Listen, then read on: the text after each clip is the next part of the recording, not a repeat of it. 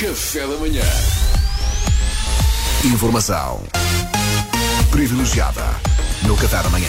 Informação privilegiada na RFM e hoje recebemos em estúdio um dos nossos mais icónicos convidados. Ele que já não nos visitava há algum tempo, é verdade. Nem mais nem menos que o tio Topé, tio do nosso Duarte Pitangrão, do Café da Manhã, e representante dessa clássica fatia da sociedade que são os tios embaraçosos de meia idade.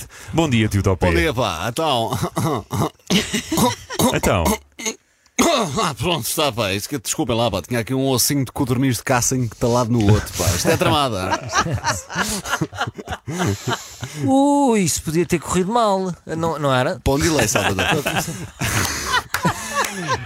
só não me a diga nada, pá. Fazer a partida da cabeça Nem me dele. diga nada, pá. Isto é perigosíssimo, pá. Isto dos ossinhos de codorniz na garganta é perigosíssimo. Sabe de quem é que é a culpa, pá? Quem? Da RTP. Cui. Que não aproveita aqueles espaços que eles têm para spots institucionais para fazer uma campanha de consciencialização com uma pianada triste por trás, hein?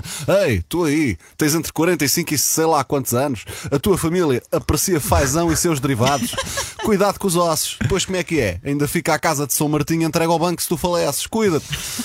Acho que era o mínimo que eles podiam fazer, pá. Então Pois. nós pagamos impostos para quê? Claro, Hã? claro. A culpa é da RTP, da 1 e da 2, que a culpa nunca morre solteira. Desculpa, lá, lá está o tio com os, com os seus exageros. Quer dizer, isto nem faz sentido sempre. Duarte, nenhum. Duarte, sobrinho. Ossos de carne de caça e acidentes de Bentley são as duas causas de morte mais comuns em tios de embaraçosos de meia idade, pá, pela minha saúde. Componente-se disso. O seu tio podia ter ido desta para melhor aqui e agora mesmo. Ai, pá. não diga isto, o Topé. Bata na tê-lo- madeira. Exatamente, queremos tê-lo connosco por muitos e bons anos. queremos. Nunca se sabe, Mariana, nunca se sabe. Olha, às vezes nem é preciso ossos de codorniz entalados para se morrer antecipadamente. Veja-se o CDS, por exemplo.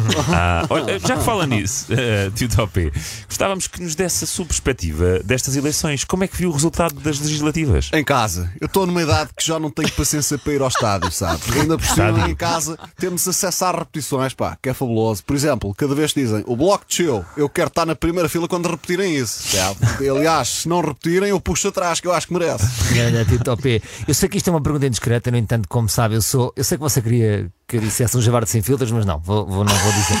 Portanto, portanto, aqui vai. Em quem, é que, em quem é que votou? Não me esconda nada. Vá lá, raton, em quem? De Bronx, em quem é que você votou? Oh, Salvador, você. Salvador, pá, você tem, que- tem que ter em consideração que eu represento muitos tios embaraçosos de meia idade, pá. Nós somos uma força política tremenda Claro, deste claro. país.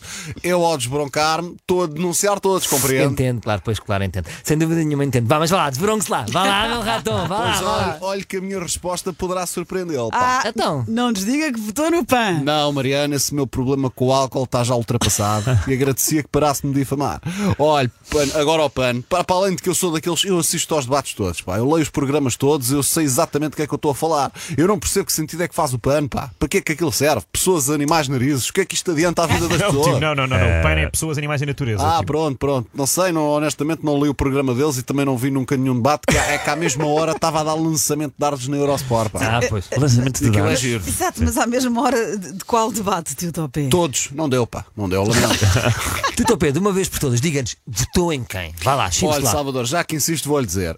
Eu votei em branco, pá. Em branco, Então, Tito branco. não estava nada à espera. Por, por acaso não estava propriamente à espera dessa resposta. Porquê é que votou em branco, Tito Então Topé? temos que apoiar os nossos, pá. Imagina o que seria um branco privilegiado não votar em branco. Brancos privilegiados apoiam brancos privilegiados, ora é essa. Es- Espera lá, mas o voto em branco é um voto de protesto. Porquê é que o voto em branco é privilegiado? Então porque é o único candidato, pá, que não faz campanha e mesmo assim tem votos. É verdade. Já viu? Aliás, os outros candidatos com as borradas que fazem é que fazem campanha por ele. Você que é mais pri- privilegiado que isto, tem sempre a sua cota garantida sem mexer o rabiosco, pá. O voto em branco é o maior subsídio ao dependente que este país tem. É como eu, que declaro insolvência na minha empresa há 25 anos e se não fossem os subsídios, eu sei lá como é que eu pagava o seguro do Aston Martin. Portanto, meu querido Estado de Providência, pá, ainda querem tirar de lá o PS. Por amor de Deus, não me façam uma coisa dessas, senão qualquer dia tenho que voltar a trabalhar, era uma chatice, pá. Ah, bem, muito obrigado, Tito Topé. Muito obrigado, Tito Ah, Topé. ah, esperamos que nas próximas eleições já haja alguém que lhe agrade, não é? Devido, pá, devido. Sabe que não há ninguém que me represente. Os tios embaraçosos de meia idade têm este problema. Não há ninguém suficientemente à direita para os tios embaraçosos de meia idade.